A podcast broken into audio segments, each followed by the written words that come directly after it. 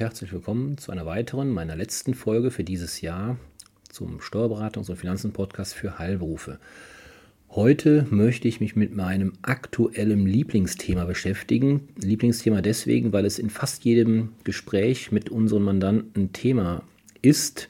Und zwar handelt es sich um die neue von der Bundesregierung Ende Oktober eingeführte Inflationsausgleichsprämie. Ein kleiner Zungenbrecher, deswegen werde ich gleich im weiteren Verlauf die Abkürzung IAP für Inflationsausgleichsprämie verwenden, damit ich mich nicht immer verhaspel. Die Gefahr ist nämlich durchaus gegeben. Ähm, ja, warum Lieblingsthema? Es ist wie gesagt in jedem Gespräch oder in fast jedem Gespräch, ich will nicht übertreiben, Thema. Warum? Weil das eine auf der einen Seite eine wunderbare Gelegenheit ist, seinen Mitarbeitern eine gewisse Wertschätzung zuteilkommen zu lassen ähm, natürlich eben auch finanziell sie zu unterstützen. Auf der anderen Seite ist es natürlich auch eine Möglichkeit, sei es jetzt kurz vor Jahresende, sei es äh, im Laufe des Jahres, auch sein eigenes ähm, Ergebnis runterzufahren, Stichwort Steuern sparen oder Steuern minimieren, indem ich meine Personalkosten hochschraube durch Auszahlung einer Prämie, einer IAP. Von daher ist es in jedem Thema, in jedem Gespräch Thema, fast zumindest. Und ähm, ja, seitdem ich das letzte Mal davon berichtet habe, vor einigen Wochen, Anfang November war das, hat sich wieder ein bisschen was getan. Immerhin Anfang Dezember, also sprich sechs Wochen ungefähr später, als das Gesetz eingeführt wurde, hat das Bundesministerium Finanzen doch tatsächlich geschafft, ähm, sogenannte FAQs ähm, zu ähm, veröffentlichen, in dem einige Detailfragen geklärt sind. Und ähm, damit will ich mich heute beschäftigen. Die Grundlagen sind, sind nicht anders. Das sind die gleichen, die ich auch im letzten Mal schon vorgestellt habe. Will ich nur ganz kurz voranstellen, aber das wirklich nur ganz kurz. Und dann gehe ich gleich im, Nach im zweiten Schritt die FAQs. Sind, ich glaube, vier Seiten immerhin. Und zwar 24 Punkte. Ähm, also ist nicht ganz ohne. Ähm, und das möchte ich gleich durchgehen und so ein paar Spezialfragen oder, oder besondere Sachen nochmal hervor, hervorstechen und erwähnen. Also wie gesagt, nochmal, worum geht es? Ähm, der Gesetzgeber meint ähm, die Verpflichtung, den Mitarbeitern, den arbeitenden Bevölkerung finanziell unter die Arme zu greifen, auf die Arbeitgeber zu überwälzen kann man jetzt halten von was man will. Ich bin da natürlich sehr skeptisch, weil äh, warum soll der Arbeitgeber jetzt in die Verpflichtung genommen werden, zumindest in die moralische Verpflichtung, jetzt was zu machen? Weil viele Arbeitnehmer werden natürlich jetzt auf ihre Arbeitgeber zugehen und sagen, ich hätte gerne, auch wenn sie keinen Rechtsanspruch haben, aber ich hätte jetzt gerne. Da gibt es auch diese neue IAP, die hätte ich jetzt gerne. Und Sie als Arbeitgeber kommen dann in die Situation, sich zu überlegen, was mache ich jetzt? Ähm, mache ich es nicht? Weil vielleicht das Geld nicht da ist. Sie wollen sparen, sie wollen es einfach nicht, warum auch immer. Sie glauben, der eine oder andere Mitarbeiter hat es gar nicht verdient von seiner Arbeitsleistung her, was auch immer, da gibt es ja tausend Gründe. Ähm, aber wir wissen auf der anderen Seite, der Arbeitsmarkt ist momentan sehr umkämpft. Das heißt, sie riskieren mit einer Ablehnung, dass der Mitarbeiter sich privat mit alten Bekannten oder Kollegen aus anderen Praxen, Betrieben, Unternehmen unterhält und wenn er jetzt hört, ähm, ja, mein, mein ehemaliger Berufsschulkollege von, von dann dann bekommt in seinem Unternehmen aber eine entsprechende Prämie ausgezahlt, ja, dann geht der Spaß los. Dann können Sie sich vorstellen, dass Sie dann natürlich mit Ihren Arbeitnehmern ähm, entsprechend möglicherweise im Worst Case ähm, unschöne Gespräche haben, beziehungsweise einfach ein Störgefühl da ist. Ähm, und das finde ich halt, das lasse ich dem, Arbeit, dem Gesetzgeber an, dass er uns Arbeitgeber in diese Situation bringt. Auch wenn ich sagen muss, aus eigener Erfahrung, die eigenen Arbeitnehmer haben sich da noch sehr zurückhaltend äh, zugeäußert, weil eins ist ja auch klar, die Kostensteigerungen, die sind ja nicht nur privat bedingt. Nicht nur die privaten Energiekosten und, und Lebenshaltungskosten etc. steigen gerade ähm, immens an. Das betrifft uns Unternehmen ja genauso. Also bei uns hat der Energieversorger auch den Vertrag gekündigt, beziehungsweise dann einen neuen Betrag festgesetzt, der das zweieinhalbfache war bei, bei der, beim Gas. Ähm, beim Strom weiß ich bis heute nicht, was uns auf uns zukommt. Da haben wir ähm, eine Kündigung bekommen von unserem bisherigen Anbieter. Jetzt sind wir in die Basis- oder Grundversorgung vom örtlichen Anbieter gerutscht sozusagen. Ist ja schon mal beruhigend in Deutschland, dass man sich jetzt sozusagen darauf verlassen kann, dass äh, das ja, funktioniert, diese Absicherung.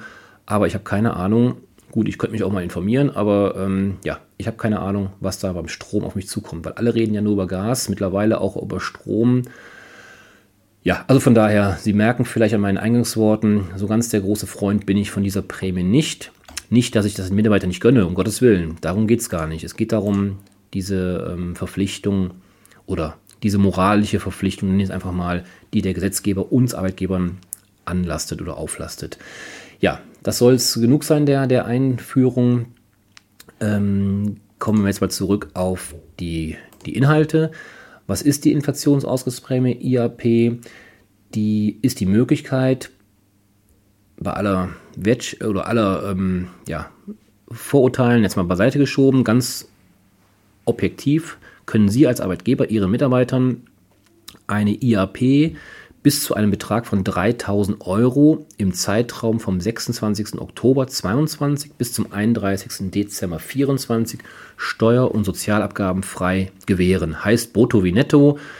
Es gab mal Politiker, die gesagt haben, ähm, ja, sie wollen das Netto erhöhen und das haben sie jetzt oder würden sie jetzt schaffen, wenn sie es durchführen würden, diese EMP. Ähm, und jetzt, wie gesagt, kommen so ein paar, paar Fragen, die damit zusammenhängen. Ähm, ja, Zunächst erstmal, wie hoch, in welchem Zeitraum haben wir geklärt? 3000 Euro, 26. Oktober diesen Jahres bis 31.12. übernächsten Jahres, also 24. Das ist erstmal der ganz grobe Rahmen. Die nächste grundsätzliche Frage ist ja durchaus, wer kann diese IAP steuerfrei überhaupt erhalten? Weil wenn Sie sich zurückerinnern, es gab ja zuletzt im, im Rahmen von Corona gewisse Corona-Boni ähm, oder Prämien, die man auch steuerfrei auszahlen konnte. Da war es aber teilweise so, dass eben nicht jeder Beschäftigungskreis begünstigt war. Ich denke da zum Beispiel an die Minijobber. Da gab es durchaus Besonderheiten. Und jetzt ist es so, bei der IAP ähm, befähigt oder begünstigt sind ganz normal die Arbeitnehmer in Voll- und Teilzeit, ganz ist klar. Dann ganz unproblematisch auch kurzfristig Beschäftigte und Minijobber, Aushilfskräfte, Auszubildende, Arbeitnehmer in Kurzarbeit, in Elternzeit, auch ganz wichtig, die darf man auch nicht vergessen. Und ähm, das sind also ja, Gruppen, äh, wo es in den anderen Programmen, nenne ich es mal, durchaus ähm, nicht ganz so äh, klar war, dass sie da betroffen oder gefördert werden dürfen. Das ist bei der IAP, wie gesagt, alles möglich. Dann haben wir ein anderes Thema aus meiner Sicht auch besonders wichtig, weil bei uns sind in vielen Praxen, Unternehmen auch Ehegatten angestellt oder die Kinder zum Beispiel. Und insoweit ist die Frage, ist das möglich? Und wenn ja, wie ganz konkret?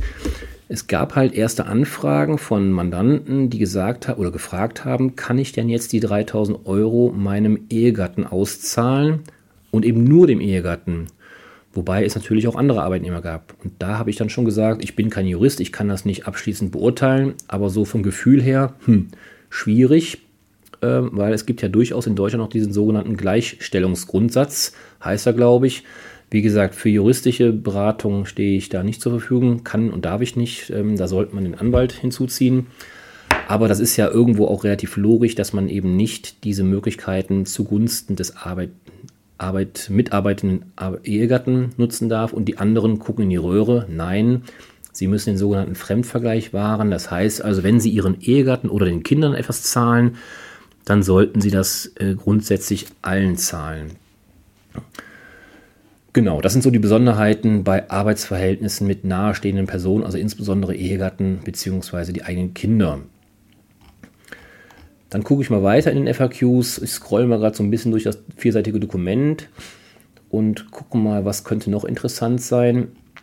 Ähm, ja, also nochmal die Frage ganz klar, das ist ein Höchstbetrag, die 3000 Euro. Sie können also nicht jetzt sagen, Sie wollen jetzt in 2022, in 2023 und in 2024 jeweils 3000 Euro. Das geht natürlich nicht, sondern maximal 3000 Euro. Was geht wiederum, ist, dass Sie es in Teilzahlungen leisten.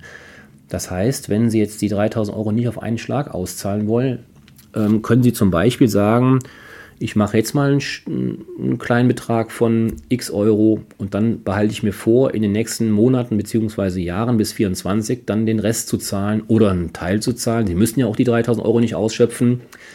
In diesem Fall habe ich aber den Tipp von den Anwälten bekommen, wiederum, es gibt ja im, im deutschen Steuer, äh, oder nicht Steu Steuerrecht, sondern im deutschen Recht dieses sogenannte Gewohnheitsrecht, glaube ich, nennt man es äh, gemeinhin.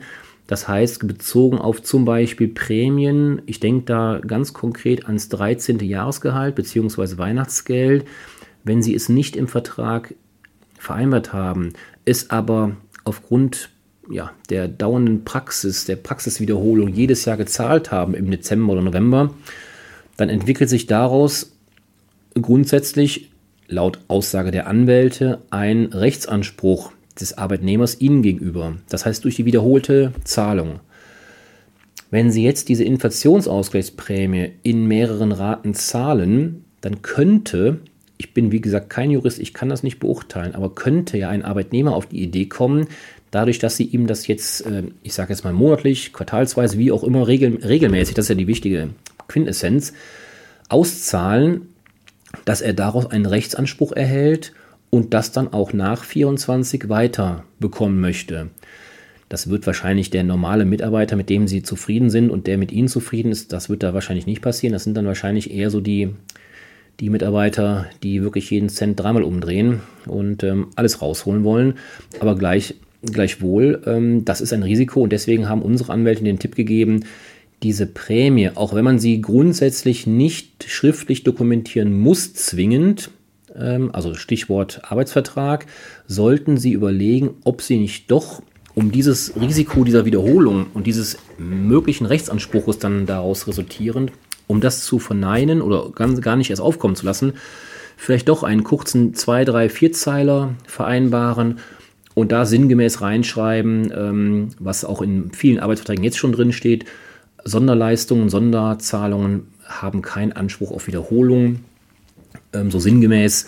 Und das sollten Sie durchaus auch überlegen, ob Sie das nicht in diesem, zwei, in diesem Zusammenhang machen, wenn Sie es, wie gesagt, äh, insbesondere dann, wenn Sie es in mehreren Raten auszahlen wollen.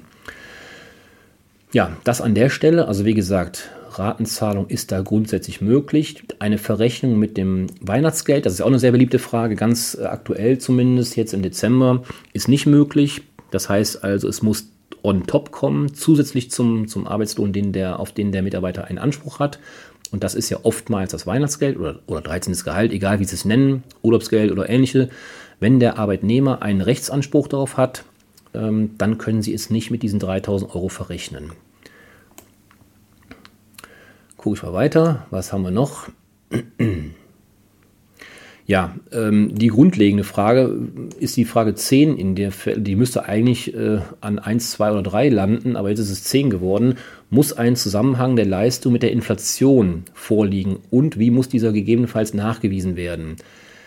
Ich meine, das ist ja natürlich Sinn der Sache, dass man diese Prämie zahlt, um eben dieser Inflation gegenzuwirken, den finanziellen Belastungen.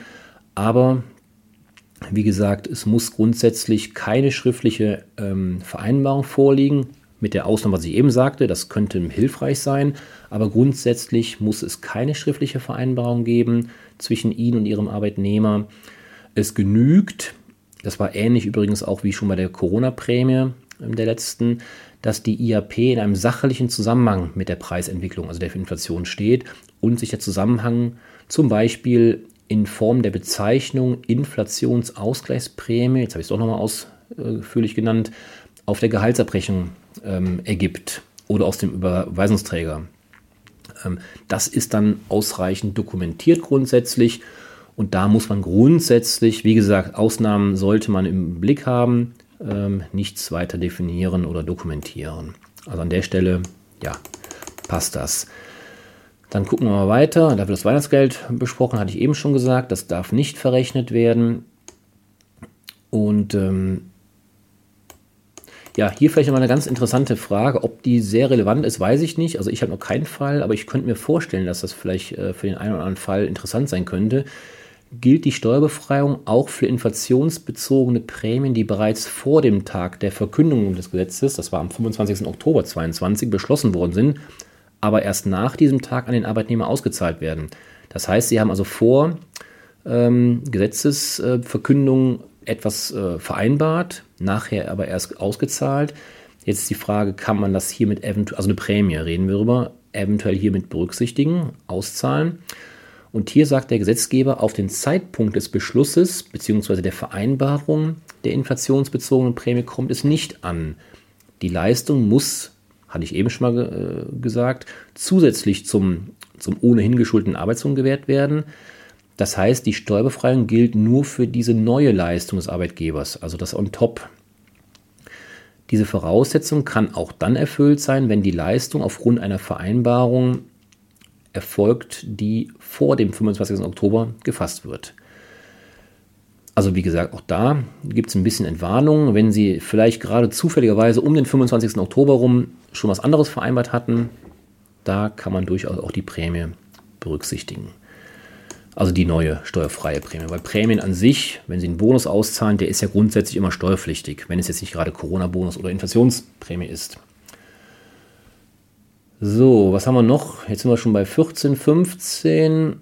Ah, hier, das ist noch eine sehr spannende Frage. Die kommt fast so oft wie das Thema mit dem Weihnachtsgeld. Kann ein Arbeitgeber eine Sonderzahlung an einen Arbeitnehmer als steuerfreie IAP leisten, wenn er im Gegenzug geleistete Überstunden kürzt? Das heißt also, ähm, wenn Sie die Prämie auszahlen, um damit ähm, geleistete Überstunden zu verrechnen.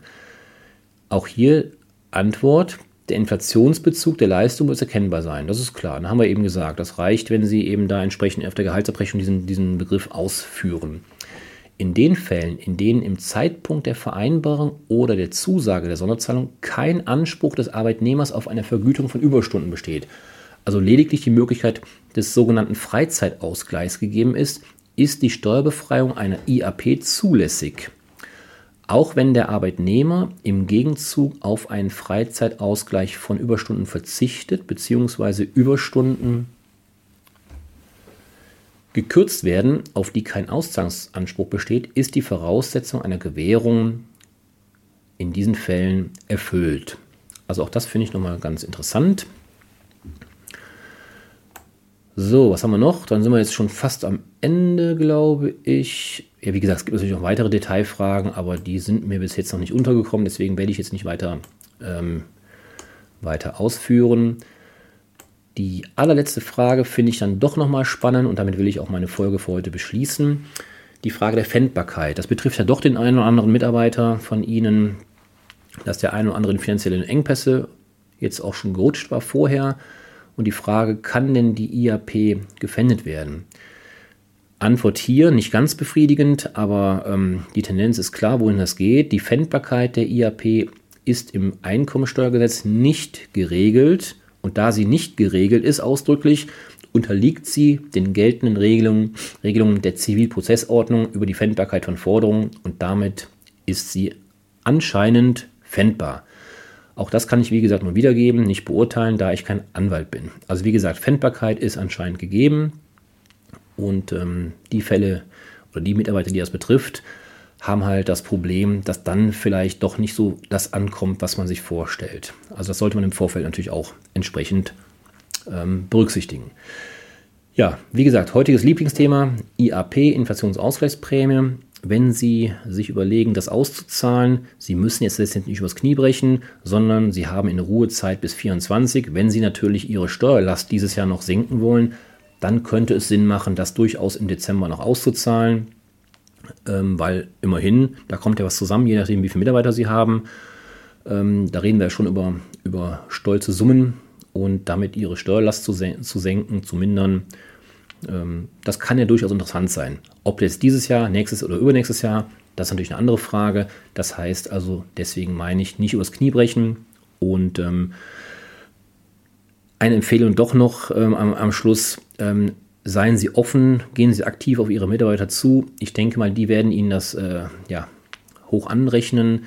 Selbst wenn Sie es nicht auszahlen können oder wollen, auch da sollten Sie aus meiner Sicht aktiv mit dem Mitarbeiter ähm, ins Gespräch kommen, weil ich gehe ganz stark davon aus, dass die Mitarbeiter sich untereinander natürlich unterhalten, nicht nur in ihrem Betrieb die Mitarbeiter, sondern auch mit, mit Bekannten. Ähm, das ist ja ein, ein Riesenthema.